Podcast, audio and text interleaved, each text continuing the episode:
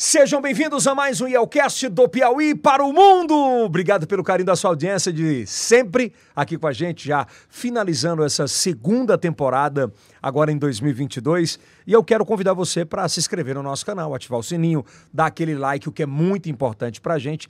E hoje nós vamos bater um papo sobre vida. Nós vamos falar sobre a evolução, sobre determinação, de como chegar em alguns aspectos. Nós vamos conversar com o atual secretário uh, de Fazenda do Estado do Piauí, óbvio que ele agora há pouco tempo se afastou, mas será o futuro secretário de Saúde do Estado do Piauí e a gente vai entender um pouco mais sobre a vida dele, saber da onde ele veio, uh, quais as lembranças, saber um pouco dessa construção para chegar até agora. Mas antes, por favor, por gentileza, dá aquele like, se inscreva no canal, ativa o sininho, o que é muito importante pra gente, pra gente continuar batendo esse papo toda semana aqui através do Yelcast. Lembrando que é o primeiro podcast em TV aberta para todo o Brasil, todos os sábados às 10 e meia da noite na rede Meio Norte, tá bom? Obrigado pelo carinho. Ah, e por favor, priorize os nossos patrocinadores aqui. Eles aparecem aqui atrás e também aparecem aqui embaixo uh, com os seus QR Codes. Então, abre o QR Code, já vai lá, bate aquele papo com o vendedor, se você quer uma camisa da Hero, enfim, fica à vontade com a gente, tá? Hoje a gente bate um papo maravilhoso com Antônio Luiz Soares Santos. Ele é auditor fiscal de carreira da Secretaria eh, Estadual de Fazenda há 28 anos. 28 anos. Foi empossado em abril de 1994, eh, uh, no agosto de 2019 até março de 2022 ele ocupava o cargo de superintendente de gestão da, Fe, da Cefaz, foi secretário de Fazenda e agora encontra um enorme desafio que é ser secretário de saúde, aliás, uma das três, eu acho que principais pastas do Brasil, quando a gente fala em problemas, né? Em qualquer tipo de pesquisa, você fala saúde, segurança, segurança, e segurança. É. Seja bem-vindo, meu irmão Antônio Luiz Soares mais conhecido como Tonho Luiz. Obrigado. Compositor, músico. Músico não. É, é. Também, trompete. É, é músico. Toco trompete. É. Partitura e tudo, escrevo partitura. Tudo. É. é mais músico ou gestor? Não, eu sou mais gestor do que músico. música é amador. música é paixão. É paixão. É paixão. É. Quem é o Antônio Luiz Soares dos Santos? Bem, isso é complicado eu, eu me descrever, né? Mas, sim, sou uma pessoa é, que sempre procurei é, executar os desafios que vêm para minha vida. Eu nasci em Teresina aqui. A minha mãe sempre foi doméstica, do lar. Ela era doméstica? É, ainda hoje é, né? ainda viva ainda, é doméstica. Ela é, então. É, não é mais, né? Óbvio. Ainda é doméstica, ela, ela, ela, gosta de trabalhar em casa. Ela, não, ela gosta de limpeza, gosta de fazer comida. Né? Ela e vai de... tirar isso dela? Não tira, não pode tirar, é impossível. Ela fica zangada quando que, que ela quer descanso. Né? Ela acorda todo dia 5 horas da manhã para trabalhar, fazer as coisas. Ela e minha irmã e o meu pai foi servidor público da aeronáutica, que aí foi onde foi que eu comecei a enxergar que existia aeronáutica no mundo, né? Esse é o mais velho? Não, meu pai, né? O meu pai. Não, você é o mais sou velho. mais velho. Dos, é, do, do, dos homens. Eu tenho, uma, eu, eu tenho uma irmã mais velha que é a Elvira, que ela casou com um bancário do Banco do Brasil, que é o Simplício. Então eu fui o segundo filho do papai com a mamãe, e aí eu comecei a enxergar. Porque a gente morava perto do aeroporto. O nosso fundo do quintal era fundo para o aeroporto. Tinha um, o, tinha lá um estádio de futebol chamado Sargentão, que o Fluminense do Belchó jogava bola lá. E eu ficava no quintal vendo o pessoal jogando bola lá. E eu vi os sargentos da Força Aérea que estavam aqui em Teresina jogando bola também com o pessoal lá. E aí eu comecei a achar que o pessoal vivia bem, né? Quer dizer, para quem era pobre, muito pobre, e viu, viu o pessoal lá jogando bola, e, e o pessoal da Força Aérea, sargento. Porque no Piauí não tinha oficial da Força Aérea, só tinha sargento e até suboficial. Aí depois, esses caras só vivem bem, eu, eu quero ser igual a eles. Que, é, que é esse rumo que é eu quero. A, ainda te interrompendo um pouco, mas falando ainda sobre isso, sobre infância, né? É, quais são as tuas primeiras memórias afetivas, assim? Quando você puxa lá atrás, assim, as primeiras, era, como é que foi essa infância? Foi infância difícil, pobre, muito rica de amor, mas muito pouco de... Não, veja só, eu, eu, eu tenho memória muito curta, né? Eu, eu, é? eu me lembro de pouca coisa. Eu me lembro. Somos dois. Então. Eu me lembro por coisa da minha vida. Eu acho que minha, a, a, vantagem de eu ter uma mente assim é que nada me abalou. Quer dizer, porque eu, eu, se, se houve algum sofrimento na vida, eu não, eu não lembro sofrimento. A única vez que eu me lembro de sofrimento foi quando eu, eu era menino velho, de uns 12 anos de idade, e fui banhar de rio. Uhum. É com o pessoal que eu estava ali no pé, pé do Pirajá, no Oscar Claque. Então eu tinha que fazer educação física de manhã e de tarde estudava lá. A minha irmã ia de manhã com a farra do colégio e de tarde eu pegava a blusa dela para ir com a farra do colégio. Então a gente dividia a blusa do colégio de farda, porque não tinha como comprar duas fardas. Esse era o sofrimento. É, não, aí eu fui para o, para o Rio na, na- de manhã com os amigos meus. Tinha, tinha, um barreiro ali, perto do Pirajá. E eu demorei a chegar em casa de volta. E a mamãe muito preocupada com, com a hora de voltar. E nesse dia eu levei uma surra de, de talo de coco dentro do banheiro nu. Essa eu me lembro. Essa surra eu me lembro. Esse é o sofrimento. Mas nunca mais eu. eu Mas assim, o, o- o espelho do pai e da mãe. Pô, a mamãe, é, é, a mamãe para mim é uma santa. A mamãe ela é uma pessoa amorosa, que ela acho que ela tem uma doença de, de bondade. Eu vi aquele filme do Dr. House, aquela série, Aham. que tinha uma pessoa muito boa na série, e o Dr. House não acreditava nisso. E ele foi atrás de saber que Se era se verdade. era verdade. E ele descobriu que a pessoa tinha um- uma deficiência lá no, no cérebro dela. Eu acho que minha mãe tem essa doença da bondade. A mamãe é fantástica. O meu pai já é um cara mais brutão, mas é um cara de coração muito grande. Reza muito. Tem um poder. vivo? Papai é vivo, tem 89 anos. Quanto? 89 anos. Caramba. Reza muito, ele, ele reza forte. Ele é uma das poucas pessoas que eu acho que tem um, um contato direto com Deus. Ele não vai à igreja, não, não, não fala, não gosta muito de padre, nem de nada de religião. Nem pastor, nem padre. Não, mas ele gosta muito de falar com Deus diretamente e com tudo que ele, ele pede, ele consegue. É, é incrível. É, e, eu, né? e eu tenho vários, vários eh, resultados meus que foi depois que eu pedi para ele rezar. Então, se foi coincidência ou não. Mas foi- a, a relação com ele, Antônio, sempre foi muito, muito boa. boa, muito boa. O papai, o, o papai é um- é um tipo do, do homem que eu acho que depois de um tempo. Eu passei a odiar meu pai quando eu era pequeno, porque ele, ele era muito duro para a educação, né? Então, quando a mamãe reclamava da gente, ele vinha no trabalho de noite e dizia, e dizia assim: vem cá, você vai apanhar agora porque você fez isso, isso, isso. Então ele batia em palmatória a gente, mas ele batia sem ter raiva. Aí depois que ele batia, ele dizia, ó, eu sou seu pai, eu lhe amo. Aí me, dá um beijo. Aí eu ficava puto com isso. Eu vou beijar meu pai pra quê? Depois de apanhar. pô. Cara, isso é muito foda. É. a história de milhares, milhares. É porque a turma hoje não entende o que é isso.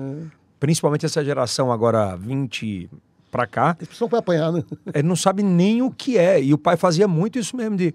É, eu me lembro de um episódio comigo, Luiz, que o meu pai me deu uma pizza, não lembro o que ele que foi. E ele falava, disse, agora vai sem camisa e vai mostrar pros teus amigos lá que por que que você apanhou, porque você errou. E eles não tinham muita experiência, né? Pois é. Mas o meu pai, a vantagem dele é que ele batia sem raiva, né? A minha mãe, quando, quando zangava, ela batia com raiva. E quando a, a, a pessoa tá com raiva, ela faz assim, né? Ela bate em você, batia, que não bate mais, né? Batia quando era pequeno. E ela ficava falando, esse vagabundo, não presta. Aí se zangando, né? Aí voltava a bater de novo, mas você me bateu! De novo! de novo! E ele não, ele só batia uma vez. Então, ele é, é um cara muito fantástico. Eu adoro meu pai. Meu pai, eu, eu sou fã do meu pai. E claro que eu tive uma- algumas raivas dele quando era. Por causa dessa, dessa É onde- natural. e, e, e acho que por esse motivo eu fiquei uma pessoa muito assim mais fria em relação à emoção com as pessoas, porque eu, eu fui secando em termos de emoção. E, e ele é um, é um dos pilares dessa, dessa Poxa. construção de, de ser frio, né? O meu pai dizia assim, o meu pai, eu, eu era muito, eu sou muito focado no que eu faço, né? Então eu, eu era menino, eu criava pombo, por exemplo, tinha um- um- 10 anos eu criava pombo, pombo correio. Aí eu parava de estudar, porque eu ficava só olhando para os pombos, ficava olhando para os pombos. Pelo sabe? foco. É, foco. Aí ele pegou os pombos, matou todos os pombos na minha frente. Todos os pombos. Aí um dia eu passei a criar peixe de aquário. Aí eu tinha umas gamelas, uns tanques que eu fazia de, de cimento, botava os peixinhos de aquário e ficava olhando. Eu ficava o dia olhando os peixes. Aí ele matou todos os peixes, matou todos os peixes. Então aquilo foi me tirando da, essa, essa emoção de é, forte. E acabei, eu, sabe uma coisa, vou estudar mesmo. Vou estudar porque não adianta. não. Ele fazia. Ele fazia mas pra é, estudar. é- é muito forte. Ele fazia para eu estudar. É, se lidar com isso é um negócio meio louco, né? É. Aí eu, estudei, eu estudei muito, né? então eu estudei muito. E aí, com 14 anos, eu passei para a EPICAR, que é a Escola Preparatória de Cadeias do Ar. Com 14. É com 14. Aí eu fui reprovado no exame de saúde, foi aprovado no exame de saúde, aí, Por quê? por causa de é, do ouvido. Eu sou asmático, então eu tenho problema do é, rinite, sinusite, né? Que aí mexe no ouvido. Você vai Tudo que é Nietzsche. É, que você, você para ser EPICAR é para preparatório para cadete. Naquele tempo não tinha outra função. Tu tinha que fazer para piloto de caça, né? Então, piloto de caça, você não- você não pode ter problema de, de, de, de pressão interna na cabeça, porque senão você morre lá em cima, ou você desmaia, ou, ou sangra o nariz, sangra, é, fura os tímpanos. Então, essa parte foi aprovada. Aí eu fui fazer o ensino médio na Escola Técnica Federal do Piauí, que é é o IFP, né? Fiz o curso de eletrônica. E aí foi onde eu, eu acho que eu me salvei em termos de, de, de vida, porque no curso de eletrônica eu, vi que lá tinha uma banda de música na Escola Técnica do Piauí. E o maestro Coronel Luiz Santos era o maestro da banda. E eu fui lá ver como é que funcionava e entrei na banda. Entrei e fui ali aprendendo com ele. E aí, com pouco tempo, eu estava tocando trompete, tocando em carnaval, tocando em festa. Tocando... Foi rápido aprender? Foi rápido. Com seis meses eu estava tocando em. Seis meses eu estava tocando. Porque eu sou focado nessas coisas. Era, todo é dia. o foco, né, que você falou. É, então, eu toquei muito, toquei até, até eu passar na faculdade. Com 17, 17 anos, eu passei na faculdade de matemática, comecei a dar aula de matemática em cursinho. Aí, com um ano de dando aula de cursinho, fazendo matemática na UFP, aí eu passei para a escola de sargento da aeronáutica, especialista em aeronáutica. Fui para Guaratinguetá, em São Paulo, fiz um curso de dois anos de comunicação. Sério? Comunicação aeronáutica, né? Sim. Que mexe com telegrafia, com telex, naquele tempo. É, falava com avião no, no, rádio amador. Então, vou, saí de lá, fui para Recife, passei um dia em Recife. Aí um cara que tinha aposentado, abriu aqui a vaga aqui no Piauí, a vaga. Eu vim para cá, para Teresina, com um dia de, de Recife. E fiquei aqui até 93. Mas, mas nesse período ainda, Antônio, era, era essa. Você me falou que ficou mais frio sobre emoções, né? Você tinha uma relação com, muito forte ainda com seus pais ou não? Você... Não, não, pessoal, o frio é. Eu não me importava muito com a morte de bicho mais. Né? É que doía muito pra ti. Porque, na verdade, não doía, porque foi morrendo, né? O doía, eu chorava muito quando meus bichos morriam, né? Mas o papai, ele não deixava eu criar nada porque tinha que estudar. Então aquilo foi, sabe uma coisa? Não, tanto faz um bicho morrer como não. Então não quero criar bicho mais, não criar bicho mais, porque não, não quero mais. Pois é, mas nesse período com os teus pais, tu tinha um contato? Porque era... Sim, morar com eles. Não, tu, quando foi fazer Não, o... quando eu fui para o Aeronáutico de São Paulo, naquele tempo não tinha WhatsApp, não, né? Não pois tinha... é isso que eu tô falando. Não, é, foi dois anos lá, quase que isolado em São Paulo. É né? isso, como é que foi essa sensação? Era cartinha, né?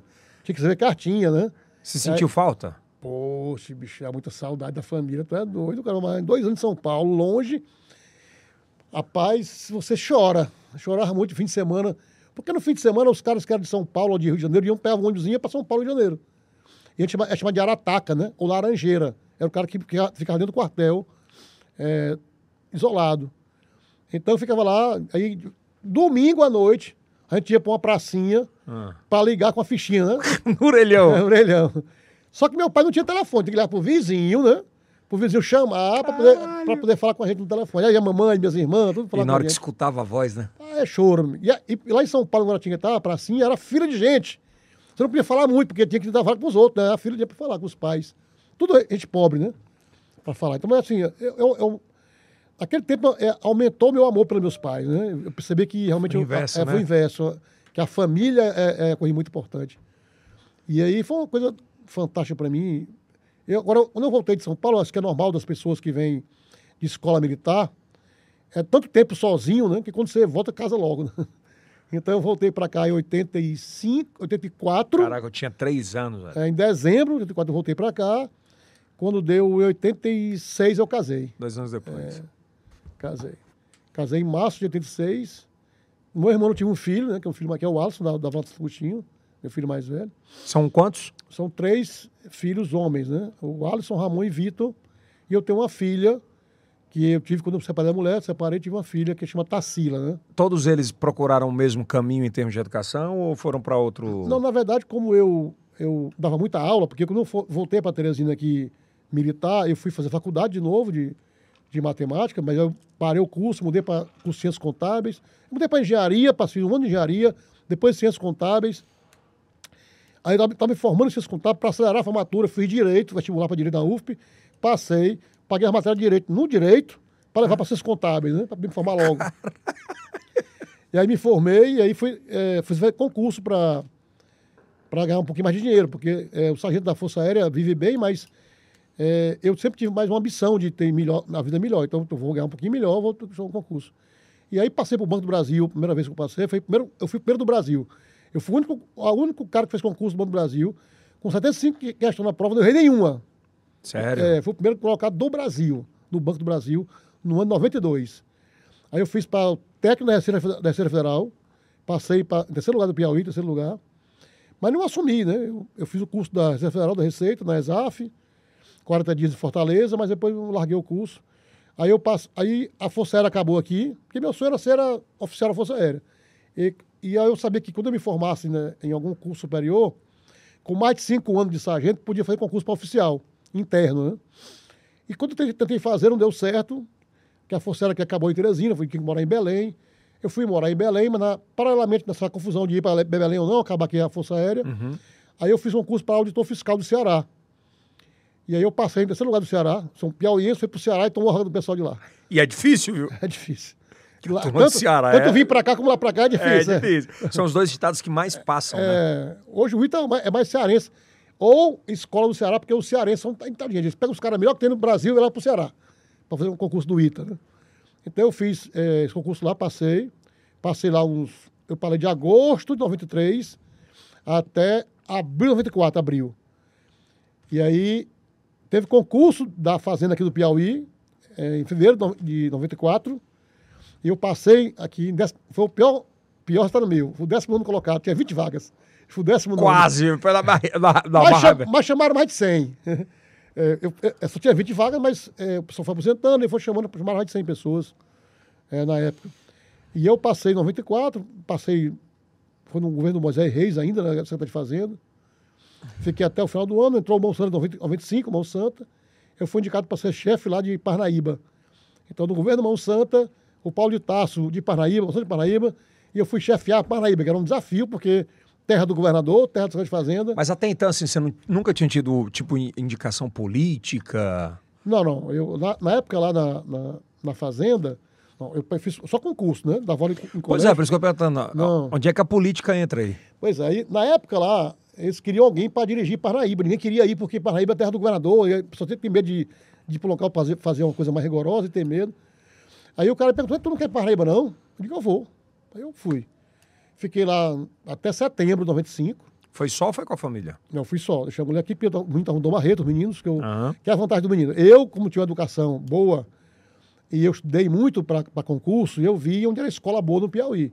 Então, para mim, tinha poucas escolas no Piauí, que era o Dom Diocesano, era o Dom Marreto, Santa Margorete, Colégio das Irmãs, né?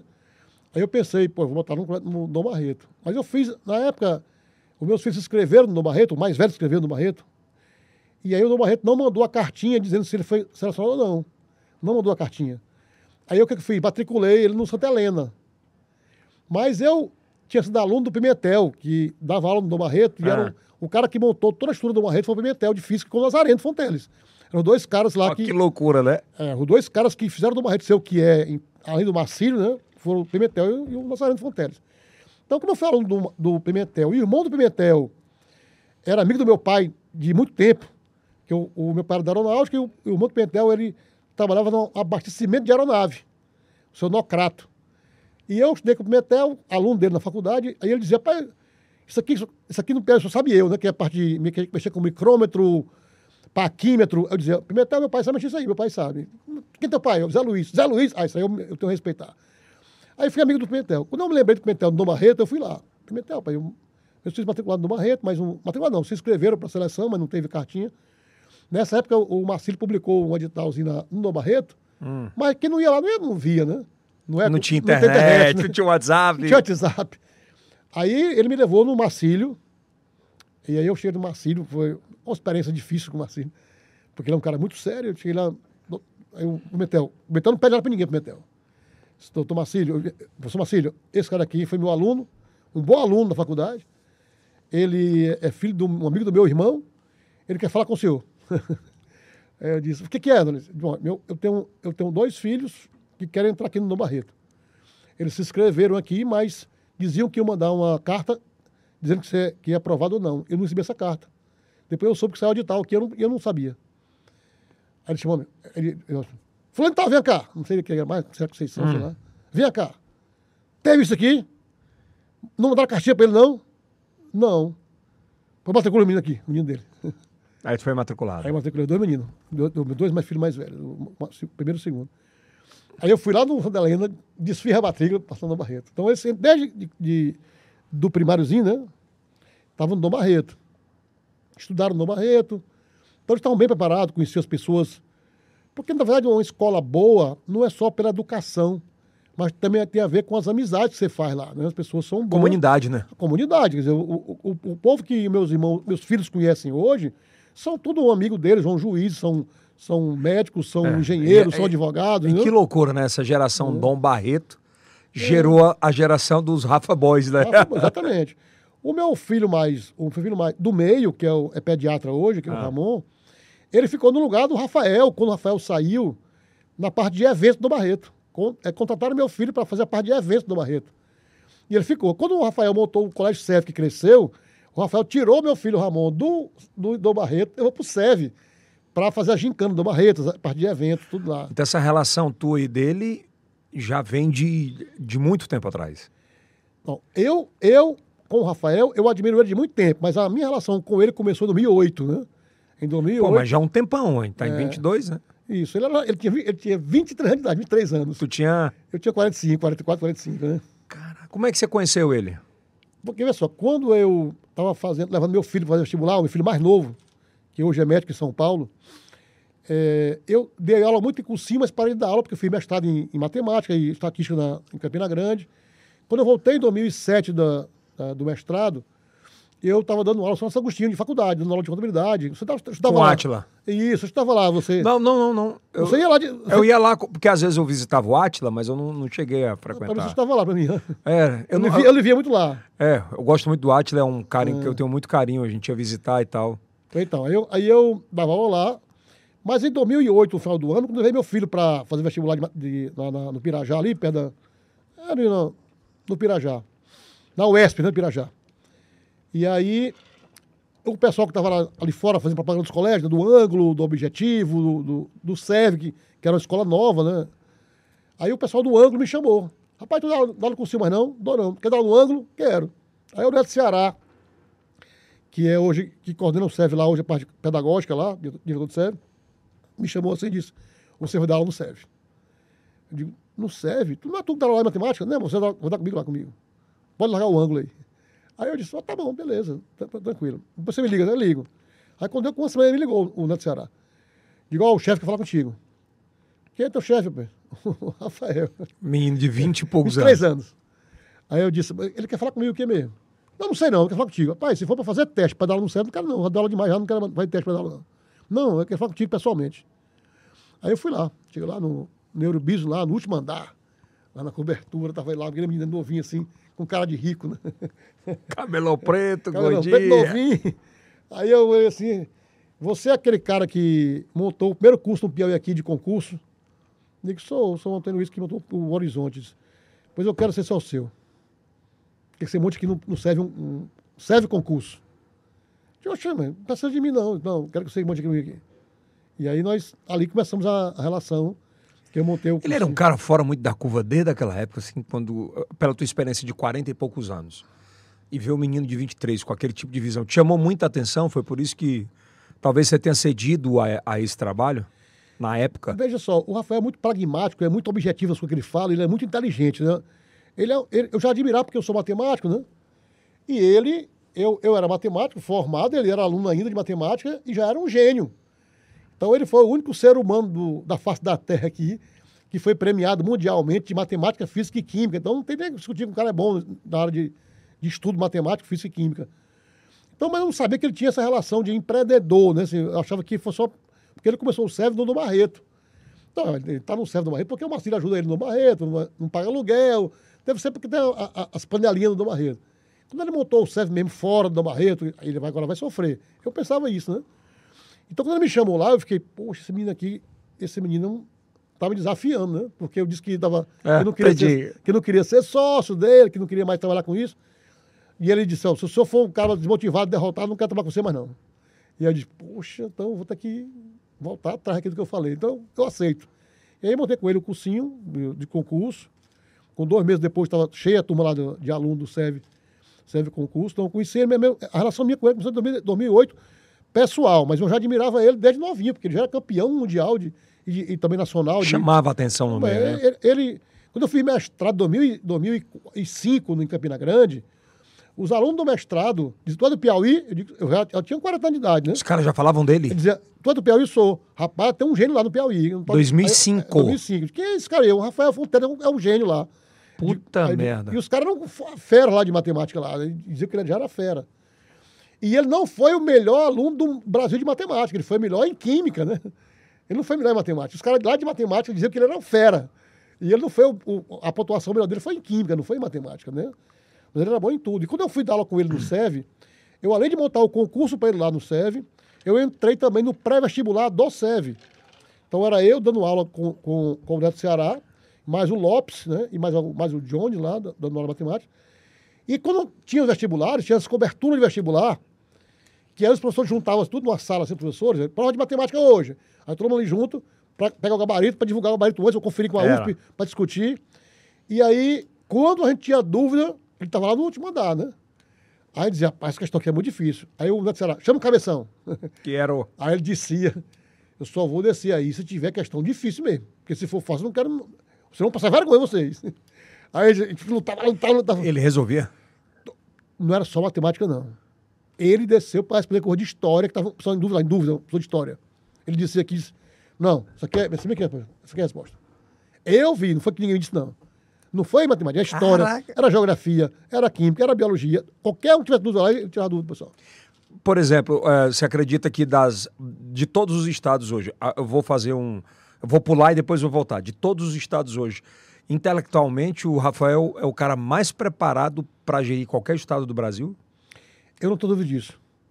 Eu acho que o, o Brasil hoje ele vai começar a conhecer melhor o Rafael.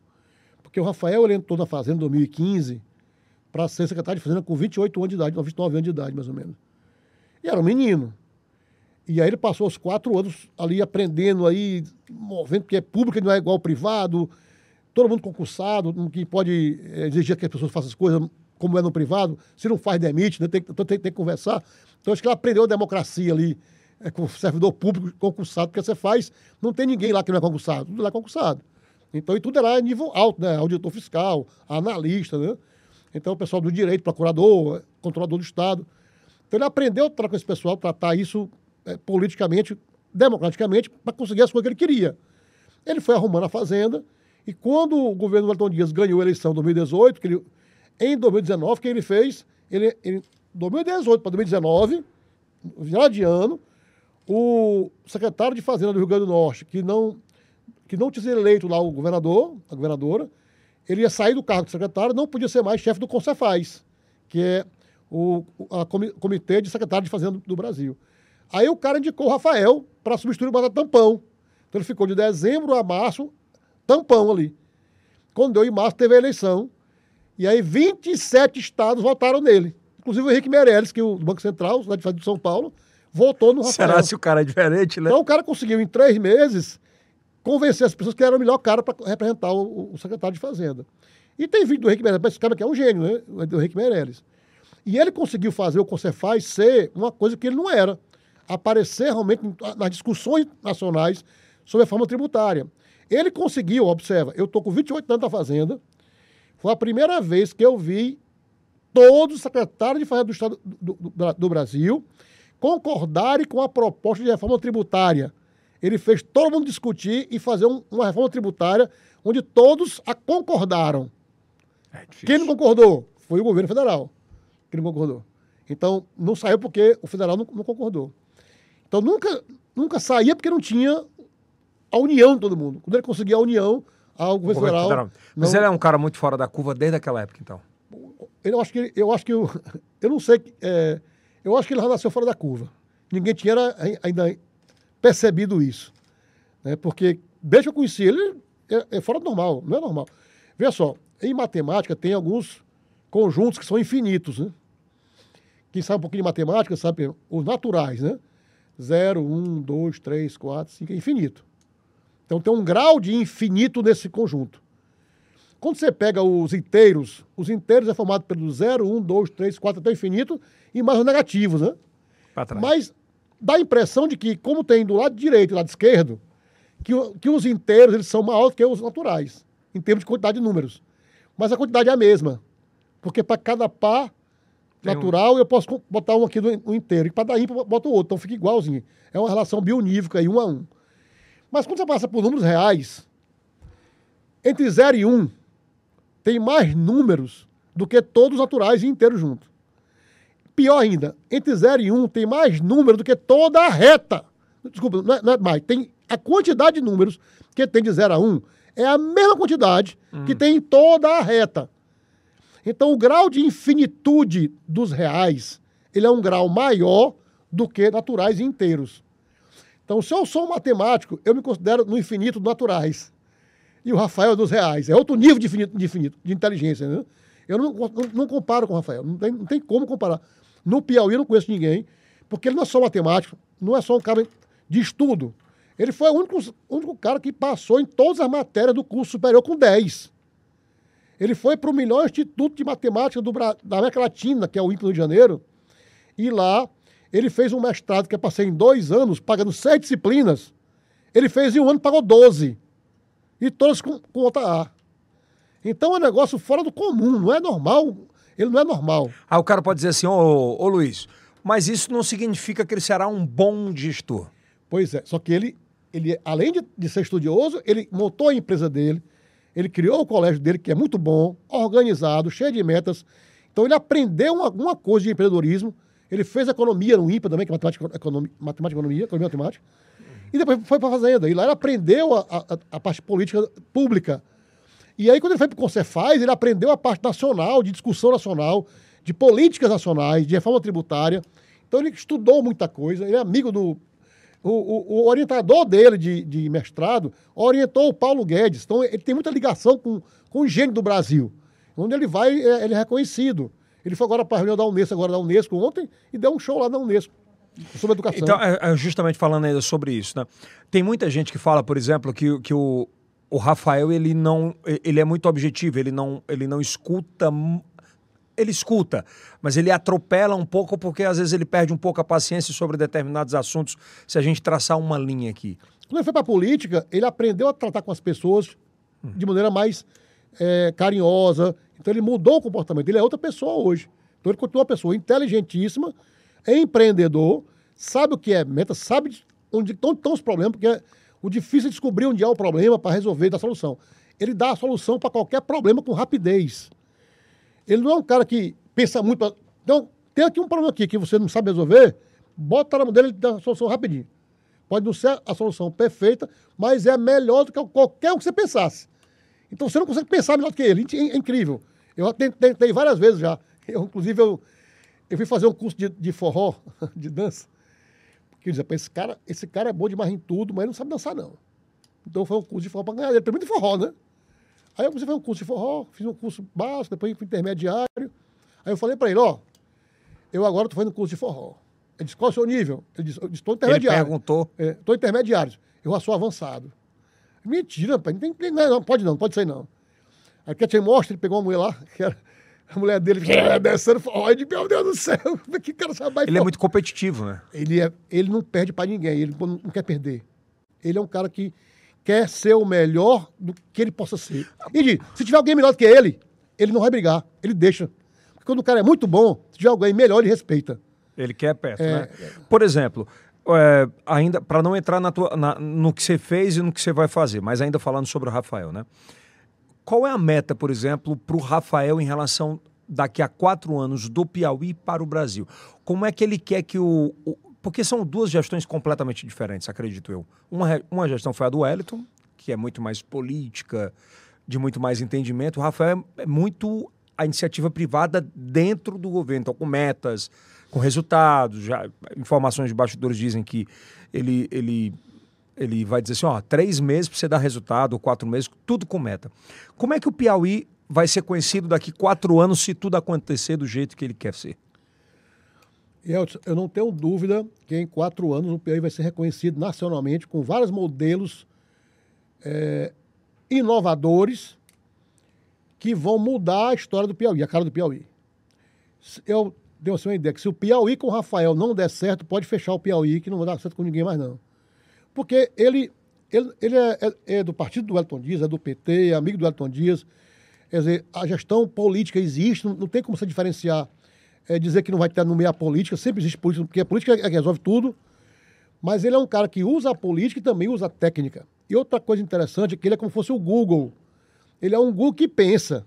Então ele consegue armazenar tudo que ele que ele vai ouvindo e vai lendo, sem esquecer nada, e vai processando e dando soluções para as coisas. Então as pessoas têm que, irão, terão que mostrar para ele o resultado da, do que ele passar. Agora, a vantagem de ser um gestor com ele é porque ele não só existe as metas de você, ele vai te passar as soluções. Aí ele só não cobra. Só Ele vai cobrar. Sim, mas ele não, não só cobra. Ele não só cobra?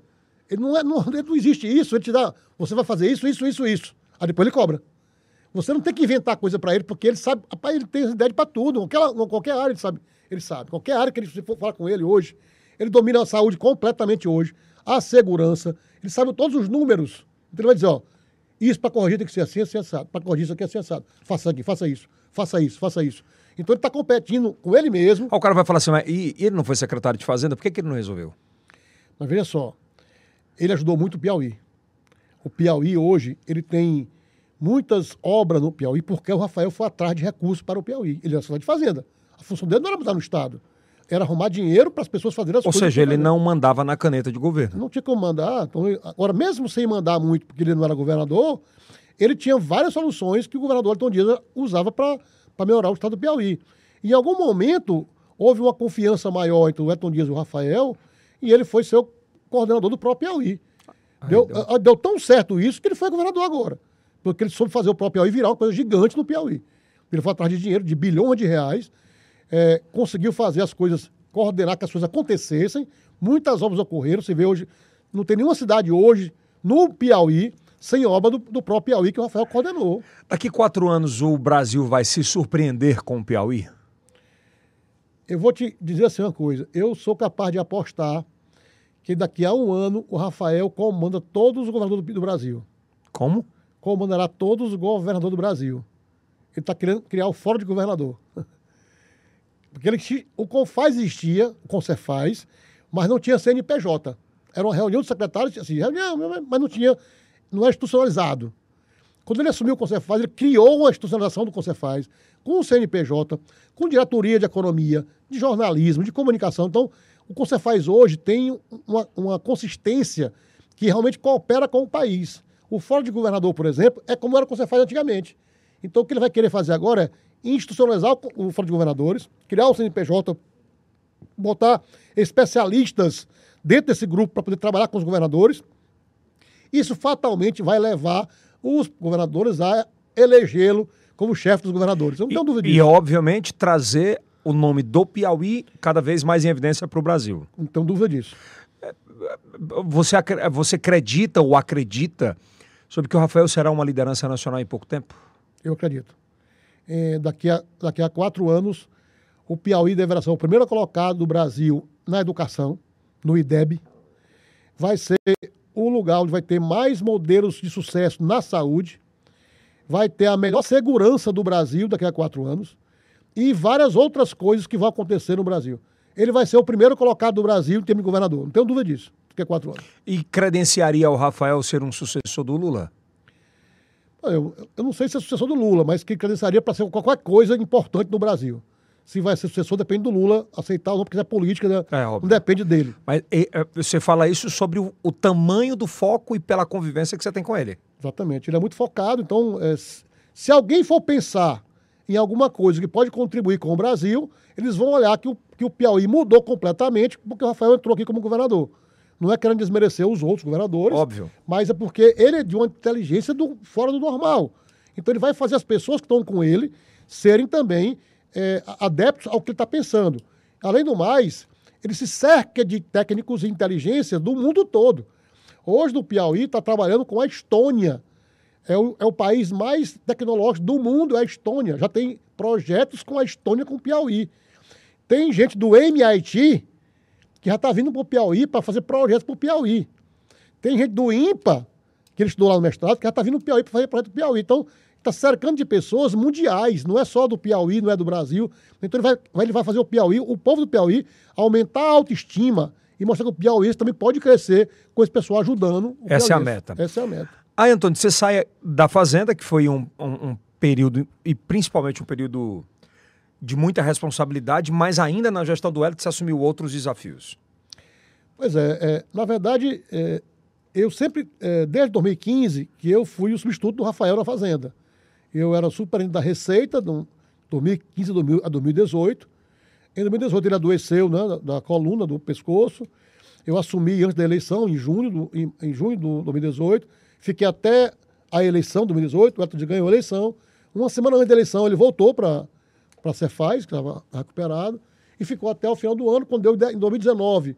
Ele me mudou de lugar, porque a parte da receita já estava mais organizada. Eu fui para o Tesouro, que é o Tesouro é a parte que, que olha tudo que é despesa do Estado, as despesas. E eu fiquei de 2019, em janeiro até agosto de 2019, do Tesouro, para melhorar a parte de processo lá. E aí, de alguma maneira, eu acabei as filas que estavam na fazenda. Como eram as suas filas? De gente querendo dinheiro, de gente atrás de, de pagamento, que, que, os processos agilizassem mais rapidamente.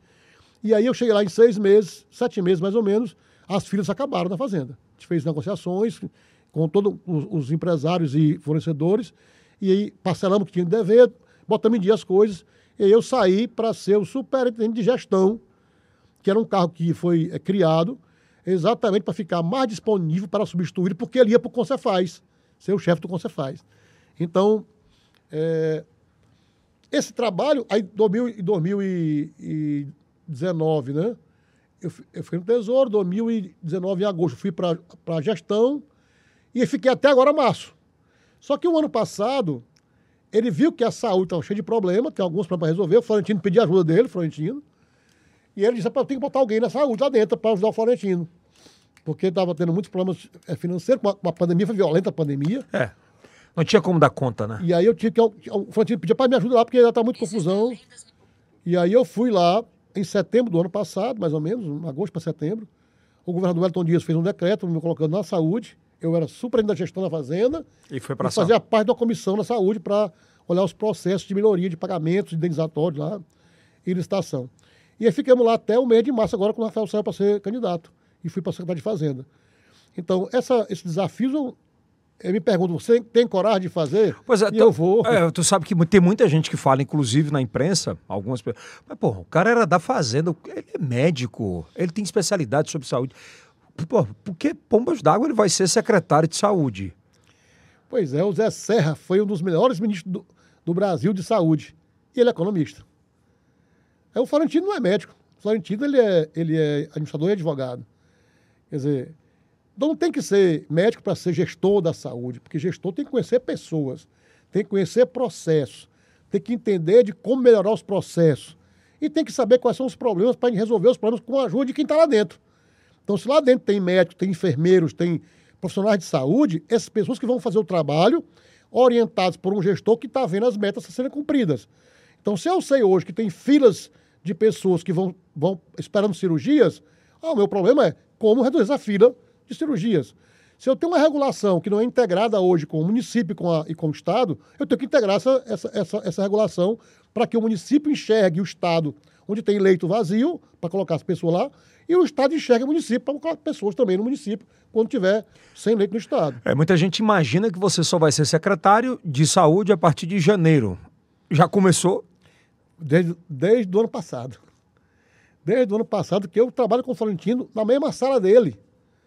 Eu sempre estou estava do lado do Florentino, junto com ele, conversando com ele sobre os problemas da saúde. Então, é óbvio que você não vai ser um cara a quem, quando chegar lá, não sabe de nada. Não, não eu conheço, eu conheço a, a CESAP hoje, sede. Eu participei de muitas reuniões com o diretor de hospital, diretor de hospital, com superintendentes, com todo mundo. Aquele comitê de, uhum. da, da Covid, eu, participava das reuniões virtuais. Então, eu, eu andei lá, lá dentro, eu não estava só ouvindo, eu estava, além da parte financeira, que a Cefaz ajuda ajuda a CESAP, eu estava lá dentro para ouvir os problemas e ajudar o Florentino na solução dos problemas que envolviam financeiro e redução de processo. Pela experiência de vida que você tem, né? Por todas as, as resolutividades que você deu em todos os caminhos por onde você passou, né? É, acredito eu que seja um desafio absurdo o da saúde. Primeiro que você vai lidar com ego. Absurdamente. De médicos, e, enfim, uma série de situações é, com um monte de problema. É, obviamente você tem muita coisa que já, você já passou na vida e tem couro grosso para aguentar muita pancada. Mas você entende que esses seis primeiros meses serão assim preponderantes de muita, de muitos questionamentos? Eu acho que sim, porque é, cada gestor tem seu modelo, né? Uhum. A minha intenção é de usar as pessoas que estão lá para melhorar os processos com eles lá junto da gente. Eu não quero é, enfrentar a cultura que existe lá de maneira é, abrupta. É, eu estudei administração, que é cultura de organização, te muda devagar com treinamento, capacitação e dando exemplos com as pessoas que estão realmente fazendo o melhor. Eu acredito que lá as pessoas querem fazer o melhor. O que falta, na verdade, talvez seja uma liderança que tenha uma visão de melhor de processos e de que enfoque no resultado importante para a população e aqui peça ajuda aos profissionais para que aquilo aconteça. Mas a saúde no Piauí, historicamente, ela tem, tem como, como, como força eleger deputados federais e estaduais. Na última eleição, acredito que da saúde tenha saído mais de 10. O senhor é candidato ou pretende se candidatar a alguma coisa dentro da política? Eu nunca pensei disso na minha vida. Nunca pensei, assim, nunca pensei para ser. Eu sempre pensei para nunca ser, certo? Eu não tenho nem ideia de imaginar em querer ser político na vida, de pedir voto. Eu não sei pedir muitas coisas para pessoas. E pedir voto é um negócio que tem que ser uma coisa de, de coração. Você tem que ter uma vocação para isso. Além do mais, você ficar andando a pé, né? rodando, rodando, pedindo voto, para mim não, não cai na cabeça. Eu sempre pensei numa estabilidade, concurso, fiz concurso, tenho meu emprego que é muito bem. Um político, ele, ele em geral, são pessoas que estão muito perto do povo, que tem alguma ação social. E eu sempre fui um cara dedicado à gestão e processo e passar em concurso. Então eu não fui a pedir as coisas. E eu não quero fazer isso também. Isso é uma coisa minha, pessoal. Por outro lado, o governador disse: se você pensar, está fora do meu governo. Então eu não tenho condição nem de pensar.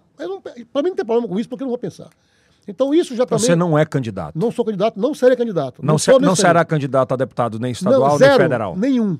Zero, não sou candidato. Não Você quero... não tem medo, não, daqui? Não, não tenho. Daqui dois, daqui dois anos, pô, ó, tô indo bem. Não, não, não. Veja só, eu não sou candidato a nada, eu não serei candidato a nada. Eu não quero fazer isso. Eu não quero, não, não me interessa isso.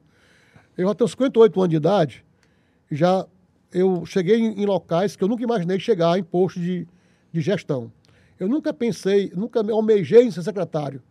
Eu já várias vezes pedi para o governador antigamente, há um tempo atrás, Governador, me deixe como segundo homem na, em qualquer secretaria, que eu ajudo qualquer um a gerenciar melhor. Você não tem vaidade sobre isso? Não, não tenho, cara. Eu, eu, eu, Qual é a tua vaidade? Então?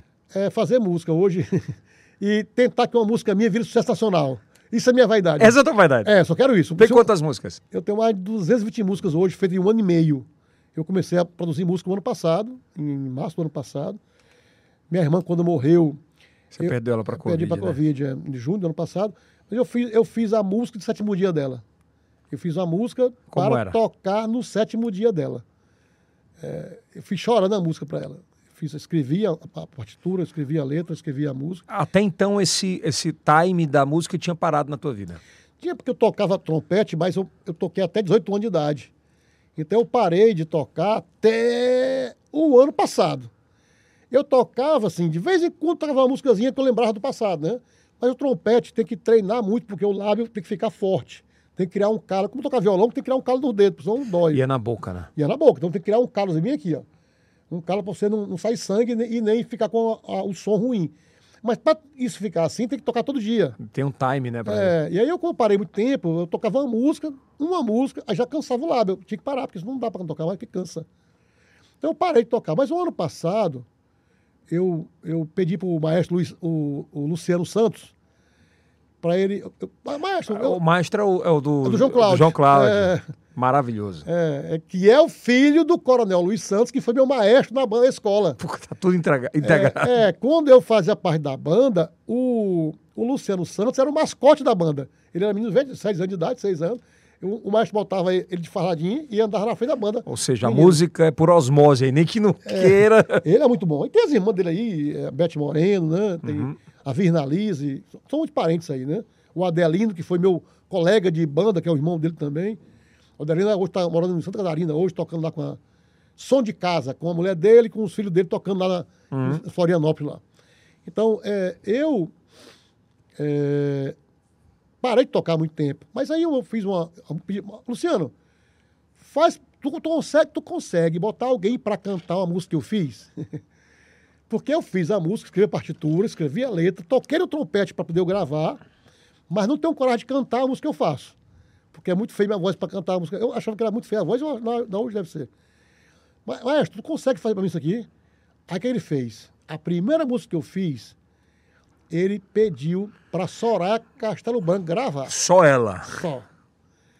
Quando ele fez a produção da música, ela gravou, eu disse, meu Deus, eu sei fazer música. Aí, tu, aí focou na música. Aí eu vou para fazer música. Então, estava a pandemia, tudo em casa, né? É, home office. Eu tinha o tempo todo livre de noite, fim de semana, não, mais- não tinha reunião mais na fazenda, não tinha nada, só era no computador. E eu não tinha o que fazer, não bebo, eu não bebo cachaça, não ando farriando. Então, eu vou fazer música, não. Aí eu fiz mais uma, fiz outra, fiz outra, fiz outra. E aí, no ano passado, em novembro, eu fiz, lancei um DVD lá no Teatro 4 de Setembro. Gravei 16 músicas lá. Com, com, com intérpretes. com intérpretes. O Luciano Nunes era o, era o produtor da, do, do DVD. Tem imagem aí, Denis? A gente consegue. Qual é o nome que tá lá? É, Antônio Luiz, compositor. Aí tem DVD em novembro do ano passado. E aí o, aí o Flávio Moura cantou música minha, cantou o Jurandir, que foi do The Voice, cantou duas músicas minhas nesse DVD. Ele já veio aqui, já, É, Jurandir. a Sor- Maravilhoso é, a Soraya cantou música minha no DVD. O Julião fez cantou a música, a música do meu, meu pai nesse DVD. Ali foi onde tu se realizou mais na vida? Poxa, o Rafael foi lá. Ele foi por amizade, achando que não prestava, né? Eu, eu- Se eu for lá, porque eu vou nesse louco aí que ele tá cantando. Ó, Fez as mãos, vou lá pra prestigiar É. eu, o vou, cara. eu vou ficar. Só, ele chegou lá e disse: Vou ficar só meia hora. Quando começou, vou ter que sair com a minha mulher. Foi com a mulher dele, né, com a Isabel. E aí começou, e ele não saiu mais. Quando deu nove meses, ele terminou, ele "Ah, acabou. aí foi. Bota uma uma. Então, assim, É o que mais te realiza hoje. poxa, eu, eu adoro fazer música. Eu todo dia eu faço duas músicas hoje, todo dia. Hã? Todo dia eu faço duas músicas. É mesmo. Mas qual é a fonte inspiradora disso aí? O cara diz que o cara quando faz música é porque ele tá ruim da cabeça, é o cara que a mulher largou. É, uma- é, uma, é uma situação. Você pode começar a startar por algum sof- sofrimento. Andou. é, fazer música. Mas você pode fazer música como você faz qualquer coisa. Você é um engenheiro que faz casa, você faz uma casa, a primeira casa pode ser ruim, aí vai fazendo as casas até que faz uma casa muito boa.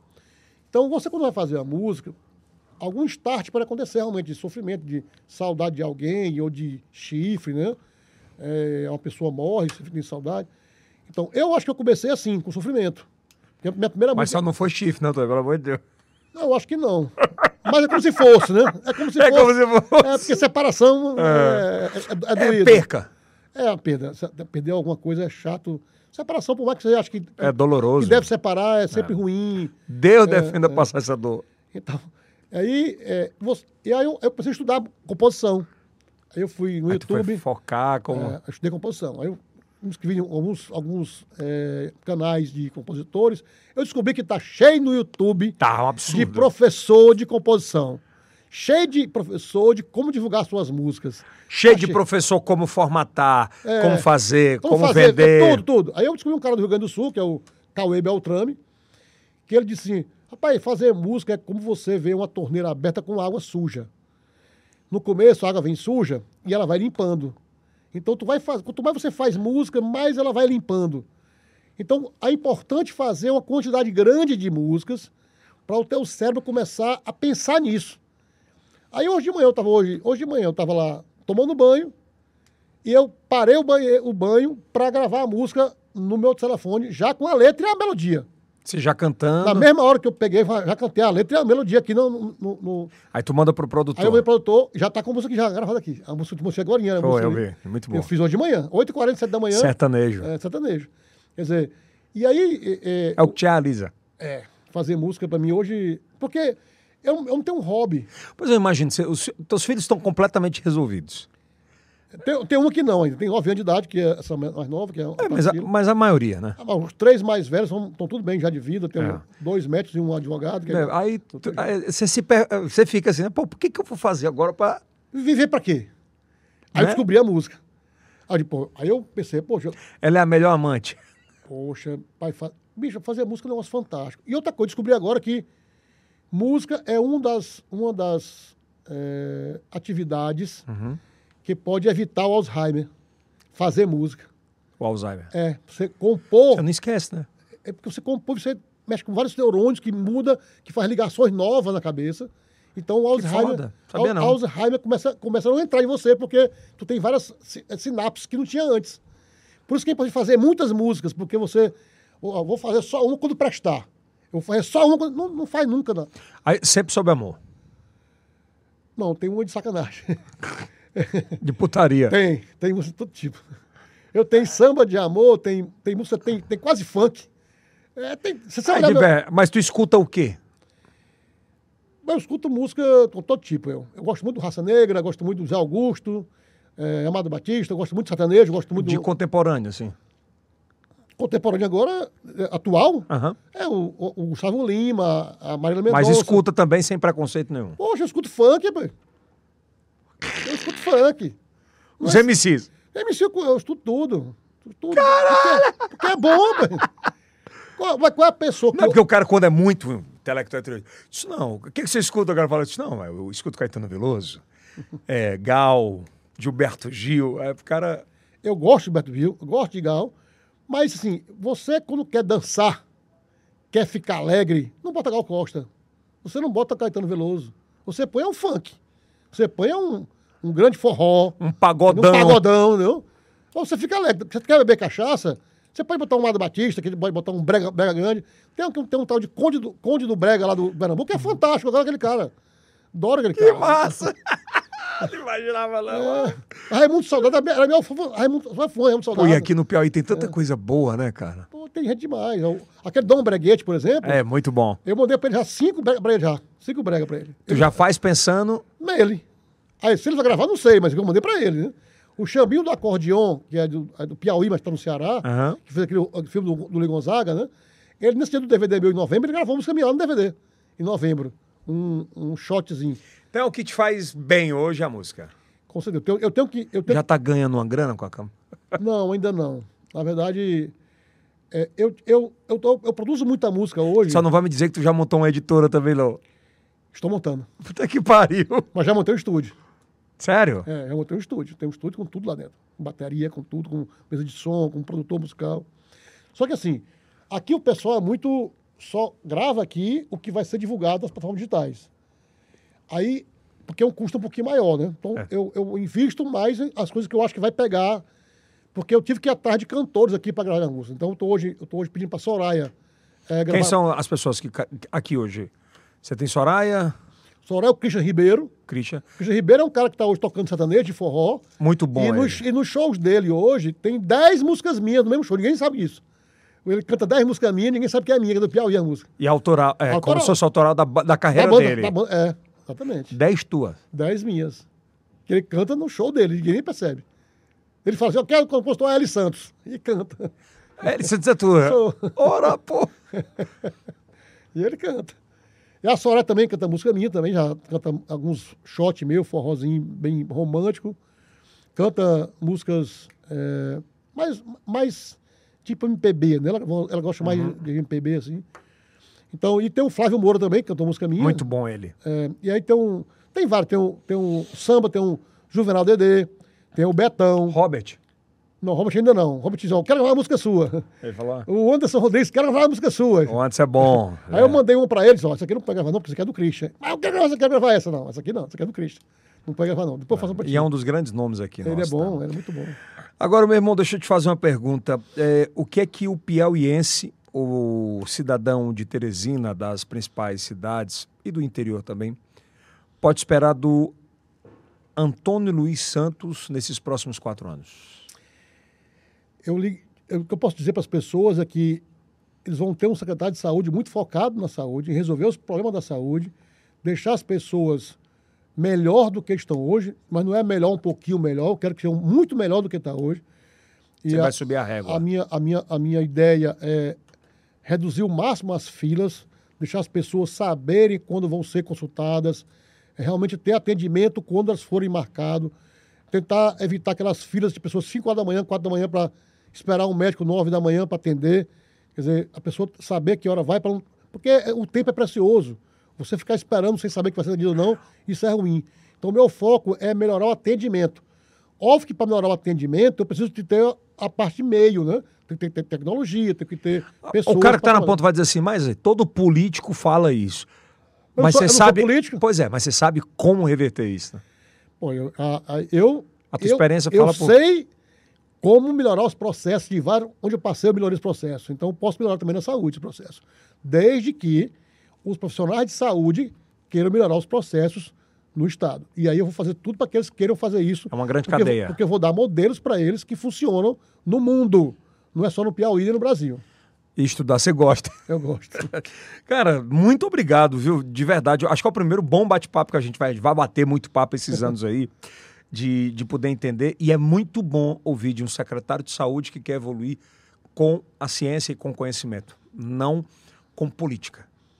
Essa- Política é natural, que tem que ter. Mas áreas como saúde, segurança, educação, assim, é, precisam de muito mais tato técnico, de resolutividade do que de fala. É, o governador, ele é, é- ele é muito, assim, ele pensa lá na frente. Então ele quer uma pessoa na saúde que não pense em nenhuma- de nenhuma forma em querer um dia pedir voto para alguém, para não criar feudos, não criar panelinhas de atendimento. Então, tentar fazer uma justiça no atendimento, que todo mundo, seja qual partido seja, seja atendido de maneira é, é, equânime, né? de maneira é, tranquila. Então, a, a nossa ideia é que as pessoas sintam a melhoria com rapidez. A minha ideia, disse, governador, eu quero que com seis meses que as pessoas já percebam melhoria na saúde. Com seis meses eu quero que percebam já isso. Eu preciso de apoio para. E você não, não vai tremer com a pressão dos deputados da ponte? Você já deve ter passado isso. Não, deputados são pessoas amigas, eles sabem que o governador pensa em melhorar tudo. E, e eles sabem que quando tem um, um líder que pensa bem, eles se adaptam também a isso. Os, os políticos, eles são tão inteligentes.